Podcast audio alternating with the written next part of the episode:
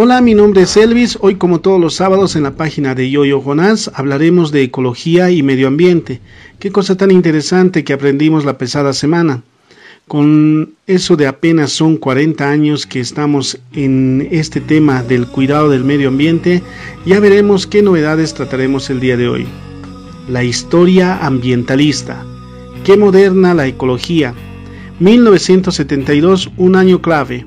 Tras el año de protección de la naturaleza en 1970, dos años más tarde tuvo lugar la conferencia de Estocolmo sobre el medio humano, donde se proclamó que el hombre es a la vez obra y artífice del medio en que lo rodea,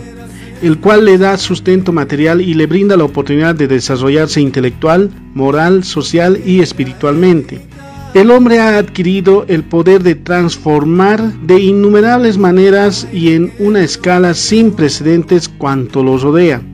Los dos aspectos del medio humano, el natural y el artificial, son esenciales para el bienestar del hombre y para el goce de los derechos humanos fundamentales,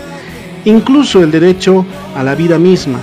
y como consecuencia se estableció el, Programa de las Naciones Unidas para el Medio Ambiente, que tiene como misión, según su web, dirigir y alentar la participación del ciudadano del medio ambiente, inspirando, informando y dando a las naciones y a los pueblos los medios para mejorar la calidad de vida sin poder, sin poner en riesgo las de las futuras generaciones. Por su parte, en 1972 la Comunidad Económica Europea, actual Unión Europea, celebró en París una de las habituales cumbres, pero esta pasó a la historia por el punto número 8 de su declaración final, dedicado al medio ambiente. Los jefes de Estado y de Gobierno subrayan la importancia de una política del medio ambiente en la comunidad con este fin, invitan a las instituciones de la comunidad a establecer antes del 31 de julio de 1973 un programa de acciones ajustado al calendario preciso. Poco después, los ministros del ramo se reunieron en la antigua capital alemana, Bonn, el 31 de octubre de 1972, para acordar los principios generales en los que sustentan la política medioambiental de la comunidad, como consecuencia, el Consejo aprobó el primer programa de acción de las comunidades europeas en materia de medio ambiente el 22 de noviembre de 1973, con el objetivo de contribuir y poner la expansión al servicio del hombre, procurándole un medio ambiente que se asegure las mejores condiciones de vida posible y también conciliar dicha expansión con la necesidad cada vez más imperiosa de preservar el medio natural. Desde entonces se han ido aprobando otros 12 nuevos programas marco, el actual centrado en la política de lucha contra el cambio climático, el mantenimiento de la biodiversidad, la reducción de los problemas de salud derivados de la contaminación y la utilización de recursos naturales de la manera más responsable. En todo este tiempo, desde la lejanía directiva de 1979 relativa a la conservación de las aves silvestres, que sentó las bases de la que sería su política de acciones específicas en materia medioambiental.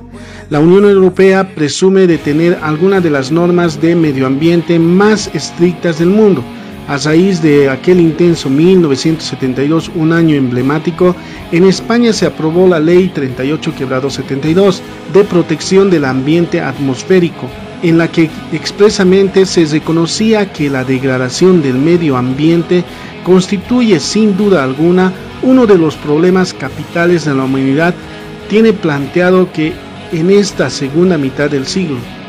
se reconocía que la degradación del medio ambiente constituye sin duda alguna uno de los problemas capitales de la humanidad,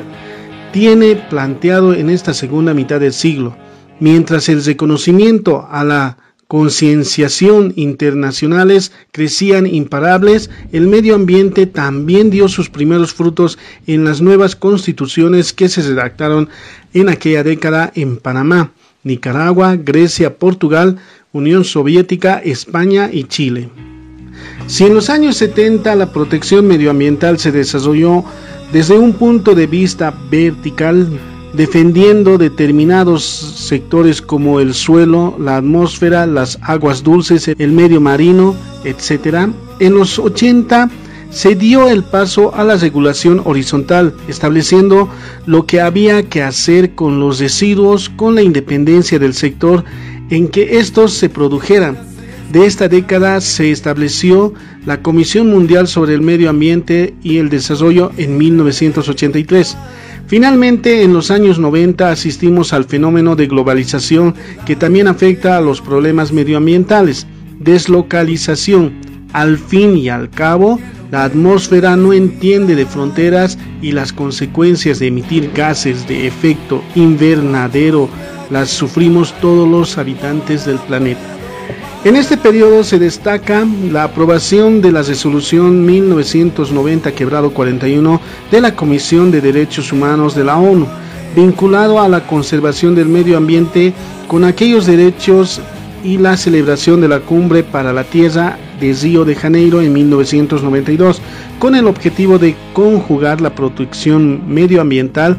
con el desarrollo económico y social. Al día de hoy, uno de los principales problemas de este ámbito es que no exista en el mundo ninguna organización internacional que se dedique en exclusiva a proteger el medio ambiente, ni tan siquiera el Programa de las Naciones Unidas para el Medio Ambiente, Así es como lo oyen, no hay un organismo dedicado a esto, solo hay movimientos, ONGs y fundaciones. Este programa de la ONU solo es eso, una línea de actuación, el plan de ejecución de las medidas que se adoptan en el marco de las Naciones Unidas. ¿Qué se podría hacer?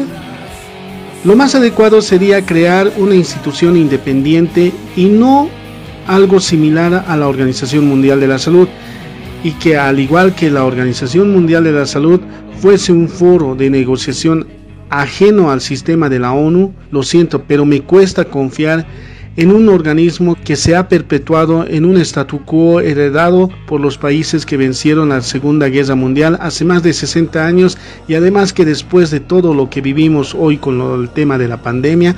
también se vea incluso en este ente como el de la Organización Mundial de Salud, también se ha viciado de corrupción. Asimismo, la justicia internacional solo cuenta con el único organismo que vele por el medio ambiente, una de las salas de la Corte Internacional de Justicia integrada también en el sistema de las Naciones Unidas y que desde 1993 se ocupa de las controversias surgidas entre estados con incidencias medioambiental. Desafortunadamente, cuando se creó la Corte Penal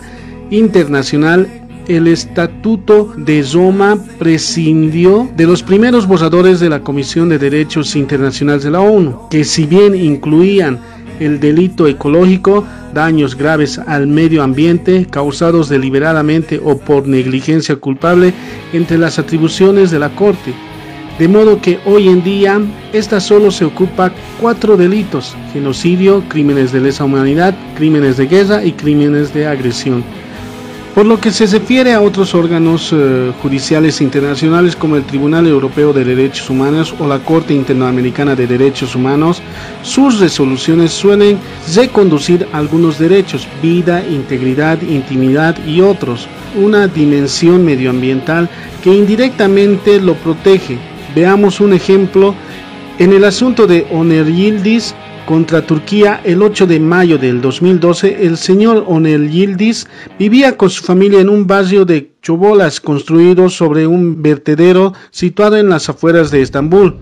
En 1993 se produjo una explosión de metano que provocó una avalancha de basura que derivó a la vaciada y causó 38 víctimas. El tribunal Europeo de Derechos Humanos estimó que Turquía había violado el artículo 2 del Convenio Europeo de Derechos Humanos, Derecho a la Vida, porque no estableció un marco legislativo y administrativo destinados a prevenir y disuadir eficazmente que este derecho se pusiera en peligro. Asimismo, el tribunal destacó la importancia de otro derecho, el de estar informado, especialmente cuando se trataba de actividades peligrosas en relación al metano acumulado en el basurero, peligro del que nadie avisó al señor Onel Yildiz y a sus vecinos. Yo digo que este tema está por demás interesante. ¿Quién iba a creer que tanto lío y habladuría para que hasta ahora ni siquiera exista un organismo internacional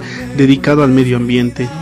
Creo que por ahí entre la ONU y todos los demás hay nomás gato encerrado, pero ya lo iremos viendo. Es muy genial hacernos preguntas, cuestionarnos acerca de las cosas y los temas actuales. ¿Quién sabe? Y cuando tú seas delegado por Bolivia ante la ONU, tengas todo esto en mente. Escriban su comentario y en esta publicación o manden un mensaje por Messenger, será muy bueno saber de ustedes.